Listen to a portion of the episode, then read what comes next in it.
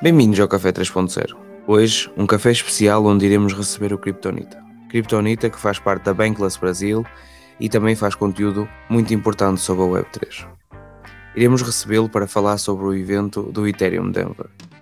Iremos conversar sobre como foi a sua experiência, como foi também cobrir um evento assim através da Bankless. Vamos tomar este café com o Kryptonita.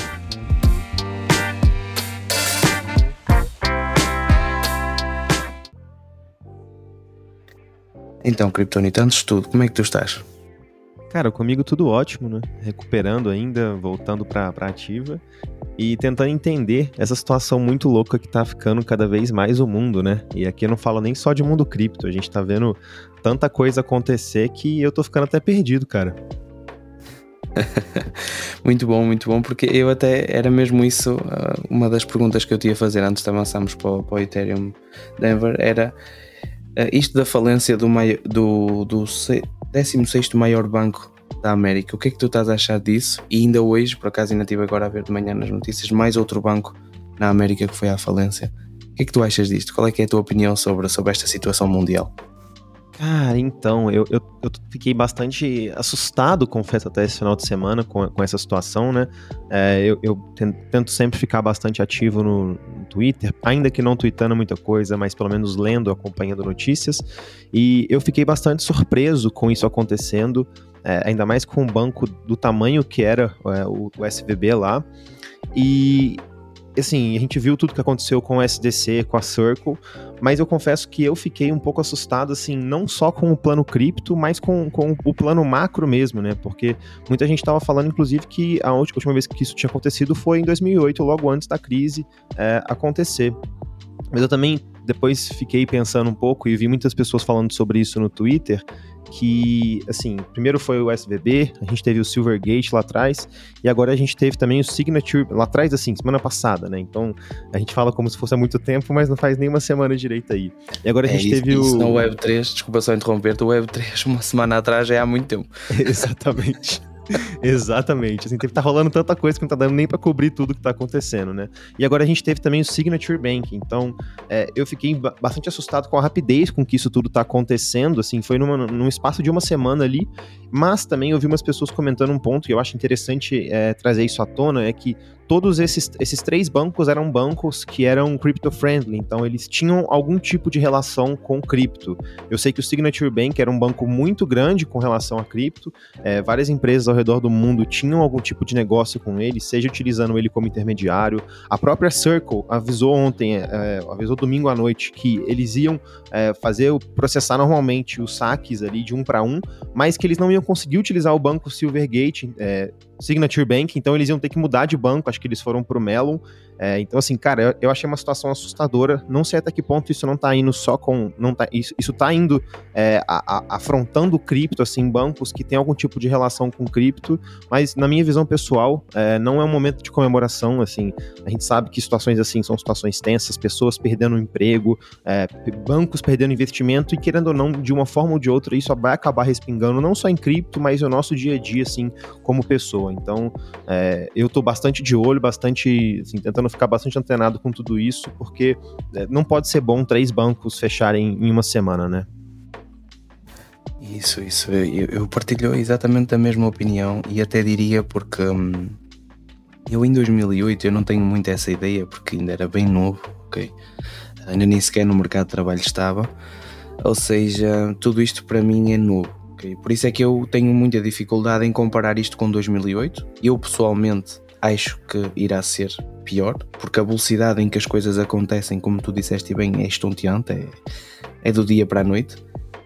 Um, e até me pergunto, também uma das coisas que tu referiste é se eu, o facto destes bancos estarem ligados ao mercado cripto assusta-me ainda mais, porque é aquilo que eu invisto pessoalmente, ok? E é algo que me deixa, como se costuma dizer, com uma pulga atrás da orelha. Uh, e, e isto faz-me refletir muito. Num, acho que teríamos aqui conversa para muitas horas sobre o assunto, mas nós hoje estamos aqui para falar de coisas positivas, de coisas boas. Um, e vamos avançar para, para o Ethereum Denver. Diz-me, como é que foi a experiência? Tinha lá muita gente? Cara, foi, foi mágico, assim. É, foi mágico. Porque, assim, quem gosta de cripto, quem vai num evento desse fica deslumbrado, assim, com tudo que tá acontecendo.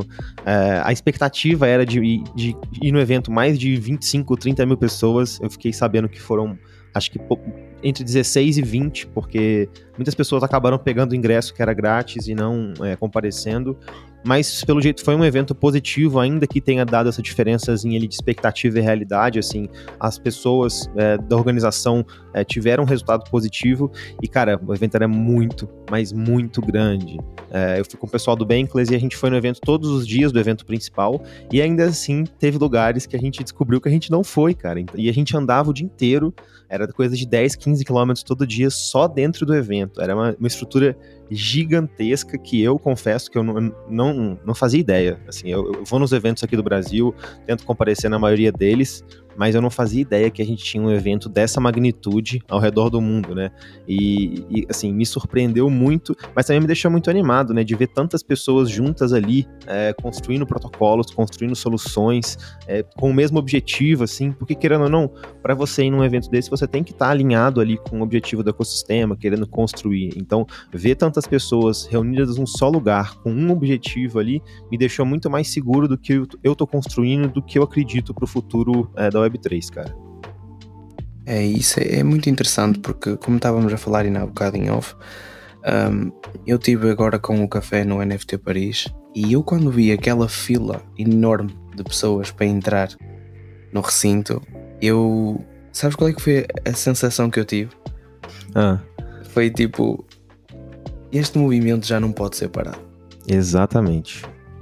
E depois, quando tu vês, principalmente no NFT Paris, nós tivemos, por exemplo, também uh, pessoas muito conhecidas que foram lá, que, que partilharam, que, que, foram observar o recinto e tudo, e que, que participaram mesmo nele.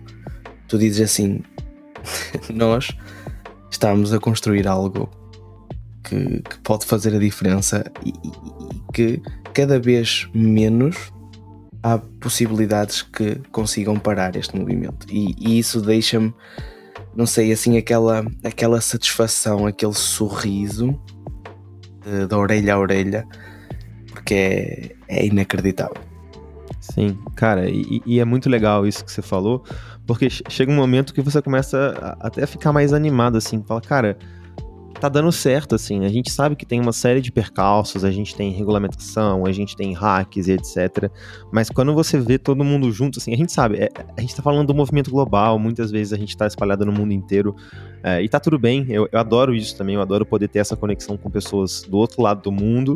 Mas quando você vê as pessoas fisicamente ali, por mais que isso seja contraditório, você cria, querendo ou não, uma confiança a mais no que você tá fazendo, você cria um, um segundo degrau ali fala, cara tá dando certo. A gente tem alguns percalços, a gente tem FTX estourando da vida assim, mas querendo ou não, isso é só uma pedra no meio do caminho, né? Isso não vai ser algo que vai impedir a gente de, de vencer ali, de construir alguma coisa é, para muito, pra muito além, sabe?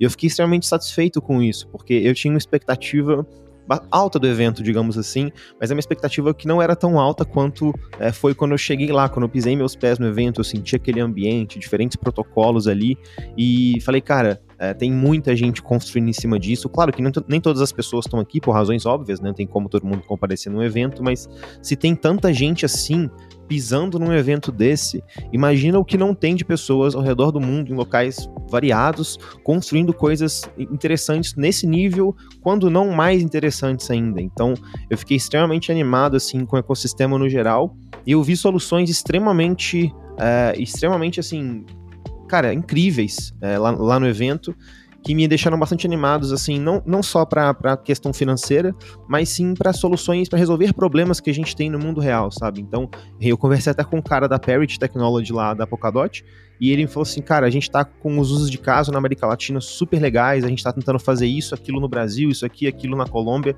e eu falei, cara, a gente, a gente não tá só, só mexendo ali com um, um, protocolo na internet, ou a gente tá mexendo com uma interface, uma UX ali. A gente tá resolvendo problemas mesmo, né? E, e eu achei isso muito massa, sabe, cara?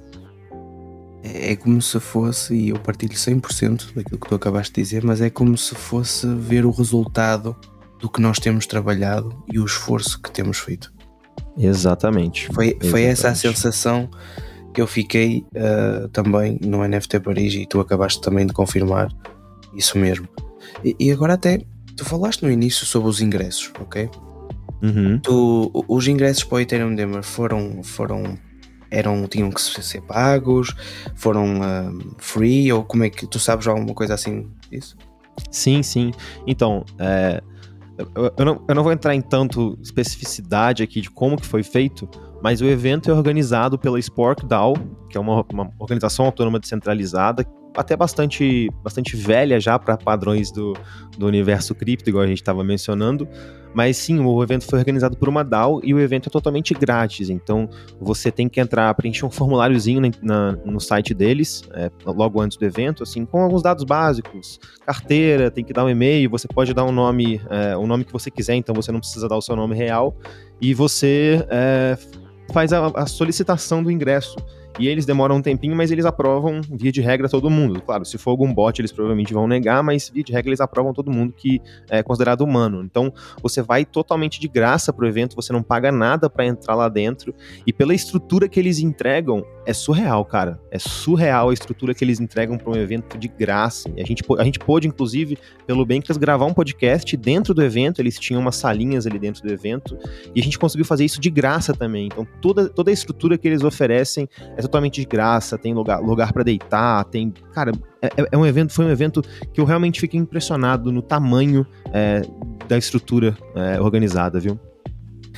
Sim, e, e, eu, eu fiz esta pergunta, uh, Cripto, Kryptonita, porque no fundo, por exemplo, nós quando, quando eu entrevistei a Bela, quando foi no NFT London, ok? O ingresso era à volta, já não me lembro bem, mas era entre 600 e 700 euros, ok? Por pessoa. Uh, no NFT Paris também era 500, 400 euros uh, por pessoa e, e eu, fi, eu, fiz essa pergunta porque eu acho que é muito interessante isso. Uh, o facto das pessoas terem o acesso a esse conhecimento de forma gratuita. eu acho isso muito, muito bom e acho que até é uma coisa que os próximos eventos têm que começar a, a pensar. Claro que há, há muitos custos envolventes, ok? mas por exemplo, se calhar um preço mais baixo e mais acessível para que mais pessoas possam ir e aprender também seria, também seria interessante. Não, com certeza. Com certeza, sim, 100%. E, e eu acho que isso acaba criando uma possibilidade assim, uma, o evento acaba ficando muito mais acessível, né? Por exemplo, eu saí aqui do Brasil, então eu já tive uma série de gastos, né? Se eu tivesse que pagar um ingresso, sei lá, de mil reais, dois mil reais, três mil reais, cara, eu muito provavelmente não ia ter essa condição, porque eu já ia ter vários gastos né, com relação à minha viagem. Então, isso acabou deixando até mais acessível, até mesmo para mim. E aí eu me pergunto muito assim, cara, imagina se você é uma pessoa da região, assim, você não, não tá muito imerso em cripto, mas você descobre que vai ter um evento grátis ali, numa cidade, uma hora, duas horas de onde você tá, um evento gigante. Fica muito mais fácil para você aceitar, falar, ó, oh, pô, eu vou lá então, eu vou gastar talvez uma gasolina, talvez eu vou gastar uma passagem rápida aqui é, até o local do evento. E a gente precisa atrair mais pessoas. Então eu acho que esse ponto é, que eles constroem no If Denver é algo bastante interessante e talvez por isso que eles consigam atrair muita gente, porque se você é da região, se você gosta de cripto, muitas vezes você fala, cara, é de graça, eu vou poder entrar lá, ver uma estrutura, conhecer pessoas ao redor do mundo, do mundo todo, conhecer protocolos que eu nunca vi e, ainda fazendo isso tudo de graça, sabe? Então eu concordo contigo, eu acho que a gente precisa incentivar isso, isso cada vez mais, até mesmo porque a gente sabe que muitos dos custos de evento, é, quer dizer, muitos dos ingressos de evento são ingressos caros. Eu, eu, aqui no Brasil a gente tem ingressos de mais de mil reais. E querendo ou não, isso, isso não é acessível para uma pessoa comum, uma pessoa que está chegando agora em cripto. Isso vai ser acessível para uma pessoa que já está imersa e faz questão de estar no evento. A gente precisa cada vez mais é, estar aberto para convidar pessoas diferentes, pessoas que têm curiosidade, pessoas que querem aprender um pouquinho e participarem desses ambientes para elas realmente conseguirem entender o que, que a gente está construindo aqui, né? Sem dúvida, sem dúvida. Acho que foi, foi uma resposta perfeita ao que, ao que estávamos a falar. Tu há bocado também falaste uh, que vocês fizeram um, um podcast na Bankless. Uh, como, é, como é que foi cobrir um evento destes com a Bankless? Como é que foi a experiência? Cara, foi muito legal, viu? Foi muito legal porque a gente a gente foi com uma, miss uma missão lá de gravar muitos conteúdos, até porque a gente sabia que não ia ter muitas mídias e parceiros do Brasil fazendo isso, né?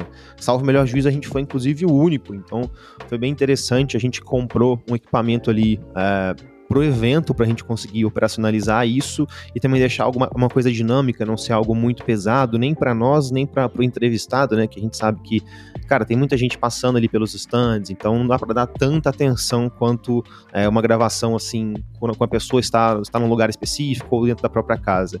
Então a gente comprou um microfone ali específico, conseguiu gravar uma série de entrevistas e o, o mais legal de tudo é que a gente, com, com, como a gente foi com essa missão, a gente foi bastante é, cara dura. Então a gente chegava em todos os stands, chegava conversando, falando quem que a gente era, se apresentando, perguntando se as pessoas queriam gravar, não queriam gravar. Muitos, inclusive, não queriam gravar porque é, eram anônimos no ecossistema. E isso para mim foi algo novo. Aqui no Brasil eu não vejo muito isso, assim, as pessoas se recusarem a gravar, etc. Mas também, sim, faz parte, não, não, não tem problema nenhum. Foi algo só que me surpreendeu que eu não estava acostumado aqui é, do Brasil. Mas a gente conseguiu cobrir vários protocolos, gravar muita coisa.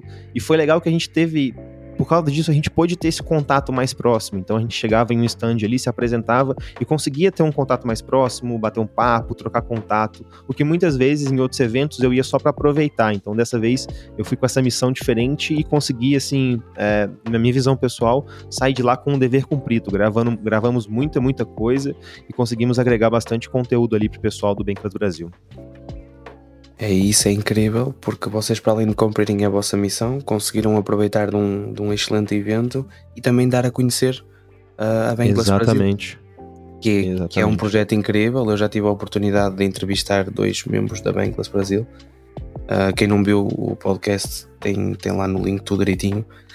Um, e, e, e, nem é... só isso também. A gente conseguiu dar a possibilidade para as pessoas que não, não conseguiram estar no evento de ter pelo menos um, um gostinho ali do que, que é o evento, de quem que estava lá dentro. E o que, que eu acho legal, assim, eu gosto muito de acompanhar.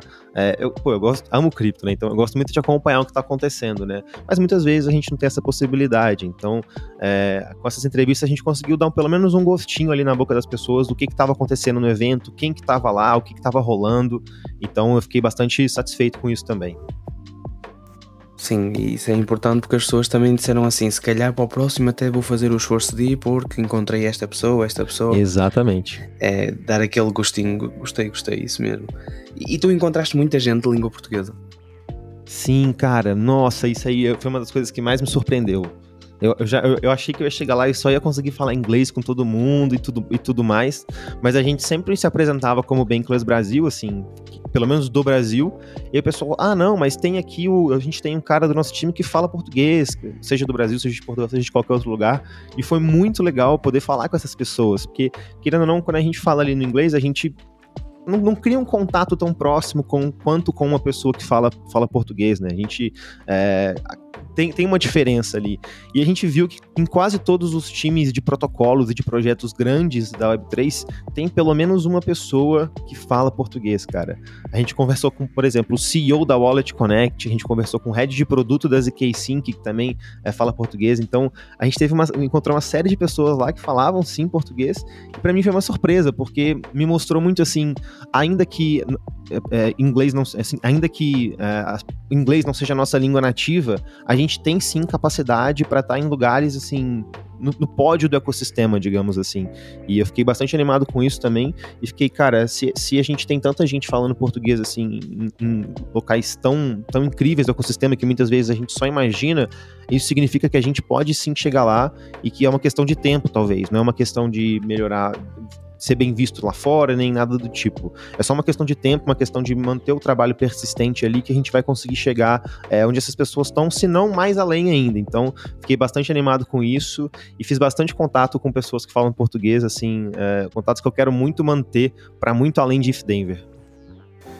Isso, e, e, e eu também gostava de perguntar, já, já, já exprimiste um pouco isso, mas aquela sensação, porque eu também no NFT Paris, quando encontrei, uh, até era uma startup que, pronto, quase todos os elementos eram portugueses, eu tive uma sensação, tipo aquela sensação, tipo, estou em casa, sabes? E um, uma sensação de dever cumprido. Porque eu, eu, quando comecei a fazer aqui o café, era porque havia muito conteúdo em inglês, mas há muito pouco conteúdo, há muita pouca, muita pouca informação, vamos dizer assim, em português, a língua portuguesa. E isso foi como se, mais uma vez, como se fosse um, um dever cumprido, como se nós conseguíssemos chegar mais, mais longe. Foi essa a sensação que eu tive, foi, foi uma sensação uh, única. E, e, tu agora acabaste de confirmar que, que tu também tiveste essa oportunidade e ainda bem, fico feliz e, e fico feliz pela língua portuguesa, sobretudo. Sim, exatamente, porque é, é exatamente isso, a gente sabe que muitas vezes, pelo menos eu também senti muito isso lá atrás, que cada vez que eu precisava entender inglês primeiro para depois começar a aprender sobre cripto, Web3 etc. Mas cada vez mais eu percebo que isso está mudando e fico extremamente satisfeito é, a gente está tornando as coisas mais acessíveis e tudo mais, que, querendo ou não, nem todo mundo fala inglês e, e não, isso, não, isso não pode ser um excludente para as pessoas participarem é, do ecossistema, né? E ver pessoas nesses lugares, cara, eu fiquei muito animado com o que, com que vai vir, assim, nos, nos próximos tempos, porque é, eu acho que a, cada vez mais a gente vai tornar esse ecossistema mais acessível para diversas pessoas, não só falantes da língua, da língua inglesa. Eu consegui ver protocolos dentro do evento com stands, é, protocolos argentinos, protocolos colombianos. Então, fiquei muito feliz que o ecossistema está se tornando cada vez maior. A gente está saindo só daquela bolha Estados Unidos ali, vamos dizer assim, e outros países, mas principalmente Estados Unidos, e a gente está abrindo para outros patamares e outros locais e cada vez mais sendo receptivos com, essa, com essas pessoas também. Porque, pô, lá em 2013 não, não era assim. Agora, cada vez mais, eu tô vendo pessoas diferentes, pessoas de diferentes backgrounds, pessoas de diferentes locais, conseguindo sim crescer no ecossistema. E isso me deixa extremamente realizado, satisfeito. Às vezes nós temos aquela ideia o que é que é um investidor eh, cripto ou NFT ou o que for, né? Mas tu notaste que tinha pessoas de todo tipo, pessoas de todas, eh, não sei, formas de vestir, formas de estar, formas de ser, pessoas com diferentes profissões era toda uma imersão incrível. Notaste isso também? Aquele meio, aquele meio até estereótipo de, de investir em cripto, mas sim. A gente tinha, inclusive, dentro do evento, acho que isso aqui poucas pessoas falaram, a gente tinha eh, uns estandes de escritórios de advocacia lá, lá dos Estados Unidos, claramente, é, dentro do evento. Então, escritórios que estão sendo especializados, estão se especializando em blockchain, Web3, o que eu fiquei bastante surpreso, porque, cara, há, há três, quatro anos falar sobre isso era algo inimaginável, né? Mas não, a gente tá vendo problemas legais surgindo, não só com regulamentação, mas problemas assim, por exemplo, eu quero abrir uma, uma, um protocolo, mas eu não sei como é que eu faço a parte de estruturação jurídica disso. Então, um algo, não foi só um, foi acho que uns dois ou três escritórios de advocacia dentro do IF Denver, falou assim, a gente tá rompendo a bolha, não é só aquele cara nerdão que gosta de internet, que gosta de Web3 e gosta de ficar o dia inteiro é, mexendo com cripto que tá aqui dentro do evento. A gente tem advogados, é, sócios de escritórios, VCs que só estão aqui querendo entender um pouco mais do que, que a gente está fazendo, talvez para explorar uma oportunidade, talvez para construir algo diferente.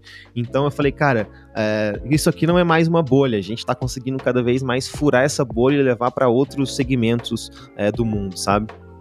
Sem dúvida, e, e, eu também por acaso tive a oportunidade de, de cruzar-me no NFT Paris com uma advogada que está a começar também a com a sua empresa de advocacia a tratar de bens digitais Uh, também já uma empresa que está a desenvolver para pessoas que querem criar empresas um sistema de contabilidade. Nós aqui vemos que isto não é só aquela, aquela, aquela típica pessoa de, capu, de casaco de capuz, chapéu e que não, e só quer. aqui já vemos mesmo o mundo cripto a chegar a pontos que nunca tinha chegado, e isso acho que é muito importante, principalmente quando a negatividade é algo que neste último ano tem, neste último 2022, 2023, tem assombra, assombrado o mundo cripto. Acho que é também importante nós ressaltarmos isto. Exatamente, exatamente. E, e, é legal ver que cada vez mais, como a gente sempre fala, assim, cripto não é só um mercado financeiro, são soluções. Cada vez mais eu acredito que a gente vai ver outras empresas e outros segmentos tentando colocar esse pé em cripto. A gente já tá, já tá vendo isso, na verdade, mas cada vez mais sendo imersivos, assim, porque, cara, faz total sentido a gente ter algum, algum escritório de advocacia, assim, é, dentro de um evento desse, até mesmo porque todo protocolo grande, pô, precisa de ter uma estruturação jurídica, até mesmo para evitar problemas maiores com o protocolo, com as pessoas que estão por trás e etc. E, e, cada vez mais a gente vai ver isso, a gente talvez veja é, contabilidade, então eu acho que cada vez, é, cada vez, assim, cada, conforme a gente vai crescendo, a gente vai ver outros segmentos é, migrando para cripto, talvez se tornando até um braço de cripto, porque a gente vai precisar de soluções assim para problemas do dia a dia, vamos dizer, é, não só para criar um site e um protocolo ali na blockchain, talvez para contabilidade, para para a parte de estruturação jurídica, talvez até para a parte de é, é, contabilidade, não sei, enfim, é, bastante coisa que eu acredito que a gente vai ver para além de com, como construir um protocolo, assim, problemas do mundo real, digamos assim. Para o futuro, vamos dizer assim, o futuro do cripto, NFTs e tudo o que envolve a Web3. E, e, agora, até pegando nisso, eu gostava de. Porque tu conheceste vários projetos, não é? Qual é que foi o projeto que mais te chamou a atenção? Eu sei que é difícil esta questão, mas qual é que foi assim o que mais te chamou a atenção e o que é que ficaste mais impressionado? Tá, vamos lá. Nossa, essa, é difícil, porque muita coisa me chamou a atenção. Assim, eu, eu acho que em questão de tecnologia, uma coisa que me chamou muito a atenção, é, ainda mais eu que estou bastante envolvido com esse meio de DAO, é, são assim, ferramentas de DAOs que estão surgindo. Então a gente teve várias ferramentas lá dentro, dentre elas a Aragon, a Tali, etc. E eu só fiquei extremamente satisfeito, porque até pouco tempo atrás, até, até hoje, na verdade, eu falo assim, cara, DAOs ainda são um experimento social, mas se tem tanta gente construindo e tentando resolver problemas de DAOs, quer dizer que a gente está é, a gente tá no caminho certo. E eu acho que vale a pena fazer menção também aqui a um outro caso, que é a Deloitte, é, o, o, Gus também lá do Bankless, que me chamou a atenção disso, que é uma empresa de consultoria muito grande a, ao redor do mundo. Ela estava lá dentro do evento e, cara, uma empresa de consultoria dentro de um evento, dentro do evento não, dentro de um dos maiores eventos cripto do mundo é, significa que a gente já passou daquela fase de ser um grupo modinha ali, de estar tá trabalhando com algo no, no, submundo da internet, né? Fiquei bastante feliz de ver esses players lá dentro. E, cara, um stand também que me surpreendeu muito, mas me surpreendeu muito foi o stand da Onint, da Dex Onint, que foi um stand bem grande, bem aberto. Cada, cada, um, cada, cada participante lá dos stands tinha uma, uma possibilidade de organizar seu stand diferente. Então a gente teve stands abertos, stands fechados, mas foi legal ver eles construindo e, e foi legal ver a forma, a estrutura com que esses protocolos estão tomando. Então a gente vê decks aí, como por exemplo a Uniswap, a Onint, igual eu mencionei, é, que até pouco tempo atrás eram minúsculas, hoje com uma estrutura gigante, arrecadando muito dinheiro com FIIs ali dentro do Ethereum, por exemplo. E, cara, eu fico animado de ver eles, ainda que no mercado de baixa, investindo, investindo tanto dinheiro, tempo e, e o tempo dos contribuidores também que estavam lá dentro do evento. É, em um evento como esse, sabe? Então, significa que, ainda que a gente está no mercado de baixo, pessoas, pessoas, contribuidores e protocolos como os que estavam lá dentro acreditam muito no que estão fazendo, tanto é que despenharam todo esse dinheiro e esse tempo ali é, para com o evento. Eu acho que com o Ethereum Denver e também, por exemplo, o NFT Paris, acho que é um statement que nós deixamos. O que é que, o que, é que significa o Web3? Que, como Sim. tu disseste, não é mais aquilo que é ali falado sobre o mundo, que é algo associado com, com traficantes, com isto e com aquilo, mas sim é nós somos sérios, nós estamos a procurar soluções para resolver problemas muito antigos e nós queremos mudar o mundo. E acho que isso Exatamente. é uma coisa que fica bem, bem, bem patente nestes eventos e, e tu mostraste isso mesmo. Agora aqui aproximando-nos para, para a última pergunta, neste evento, o que é que tu trazes como experiência? Já nos deste aqui várias experiências, né? Mas o que, é que, o que é que tu também aconselhas a pessoas que façam eventos no futuro? O que é que, o que, é que tu o que é que tu agora queres ver nos próximos eventos, vamos dizer assim? Boa, excelente pergunta essa. Essa é uma excelente pergunta. Cara, o que como uma pessoa que gosta muito de, de cripto e Web3, eu acho que o que eu quero ver mais em eventos agora é são assim, pessoas abertas ao diálogo, sabe? Então, pessoas abertas a explicar para você o que, que são cripto, pessoas abertas a explicar para você o que são Web3, porque não adianta nada a gente fazer um evento do, do porte que foi o If Denver no Brasil hoje, na minha visão pessoal, né?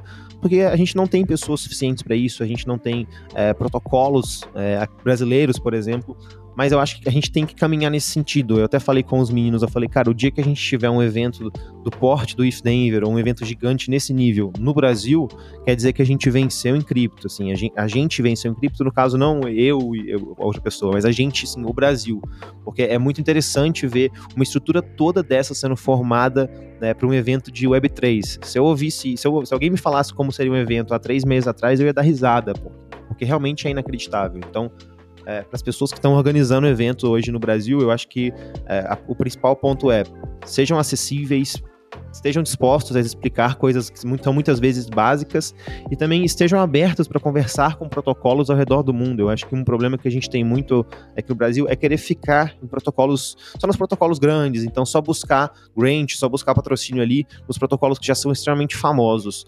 Mas numa dessas você pode perder uma grande oportunidade ali de conhecer algo interessante, de trazer algo interessante, ou até mesmo de dar uma oportunidade interessante para um protocolo que está tá chegando agora, sabe? Então acho que esses seriam meus pontos principais ali. E são pontos principais muito importantes, e até mesmo, por exemplo, eu diria ter lá alguém no evento, na parte inicial, quando a pessoa entra, a pessoa que diz assim: Olha, eu não tenho experiência, nunca lidei com cripto, com NFTs, ter ali, por exemplo, um balcão que a pessoa possa criar uma carteira, Exato. que a pessoa possa. Podemos responder-lhe a perguntas, por exemplo, o que é que esta moeda faz, o que é que este protocolo faz, o que é como se fosse como se fosse um onboarding completo, mesmo para aquelas pessoas que estão a ir lá, mas que não têm qualquer tipo de experiência. Acho que isso aí ainda leva, ainda levaria tudo isto para, para outro patamar. Exatamente, exatamente. E querendo ou não, a, a, gente precisa disso, né? A gente precisa facilitar as coisas cada vez mais para as pessoas entenderem o que está sendo construído aqui dentro. Então, é, é exatamente isso. Eu acho que a gente precisa facilitar e criar formas de onboarding que muitas vezes sejam divertidas, às vezes talvez gamificar, esse, é, gamificar essa experiência, é, dar, uns, dar, uns tokens ali, entre aspas, de recompensa para uma pessoa que está chegando agora, para ela se sentir incentivada e animada ali. Não sei, assim, só jogando ideias, mas eu acho que esse ponto é algo extremamente interessante porque vai levando cada vez mais pessoas. E pô, hoje você faz o onboarding de uma, amanhã essa uma fala, cara, achei muito legal isso, vou trazer algum amigo, vou trazer algum familiar. E assim a gente vai dissipando esse conhecimento para uma rede de, de pessoas que muitas vezes a gente nem imaginava. Sem dúvida, e eu acho que isso é o, o começo para nós, uh, porque muitas vezes fala-se muito sobre a adoção, mas acho que ainda há muita coisa que, que ainda tem que ser feita para, para haver uma adoção obrigado, foi, foi mesmo um prazer receber-te, uh, foi mesmo do coração, foi uma, foi uma entrevista que eu gostei muito de fazer e sem dúvida, como já te tinha dito, iremos uh, participar em mais algumas coisas juntos porque gostei muito de te conhecer. E agora, se tu quiseres deixar as tuas redes sociais para o pessoal depois quiser te adicionar, que te quiser conhecer, que quiser te mandar uma mensagem, força aí. Claro, pô, prazer foi meu, prazer enorme participar é, desse quadro aqui, prazer enorme conversar com você aqui pessoalmente, digamos assim, pela primeira, virtualmente pela primeira vez. É, já acompanho seu trabalho, igual eu falei, acho incrível. E a gente precisa de pessoas assim como você agregando o ecossistema. É, cara, minhas redes sociais, é, meu Instagram é cripto.nita, meu Twitter é cripto underline, nita underline. E meu YouTube é Kryptonita. Então não tem muito como errar, não. É só chegar lá, vamos bater papo. Adoro falar de cripto, Web3. Tô bastante aí é, tentando cada vez mais me aprofundar no ecossistema, tentando entender diferentes pontos. E, cara, vai ser um prazer enorme poder conversar com qualquer pessoa sobre isso. Quem quiser quem quiser chamar na DM, mandar direct ou só trocar ideia mesmo, estamos aí sempre disponível e tentando o máximo possível trazer valor para esse ecossistema Web3.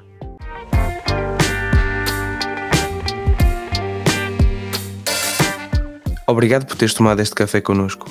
E, antes do teu café arrefecer, não te esqueças de nos seguir no Twitter, arroba café3, P-O-N-T-O-0, também para seguir as nossas novidades no nosso site www.café3, P-O-N-T-O-0.xyz. E claro, também o Twitter e as redes sociais dos nossos convidados.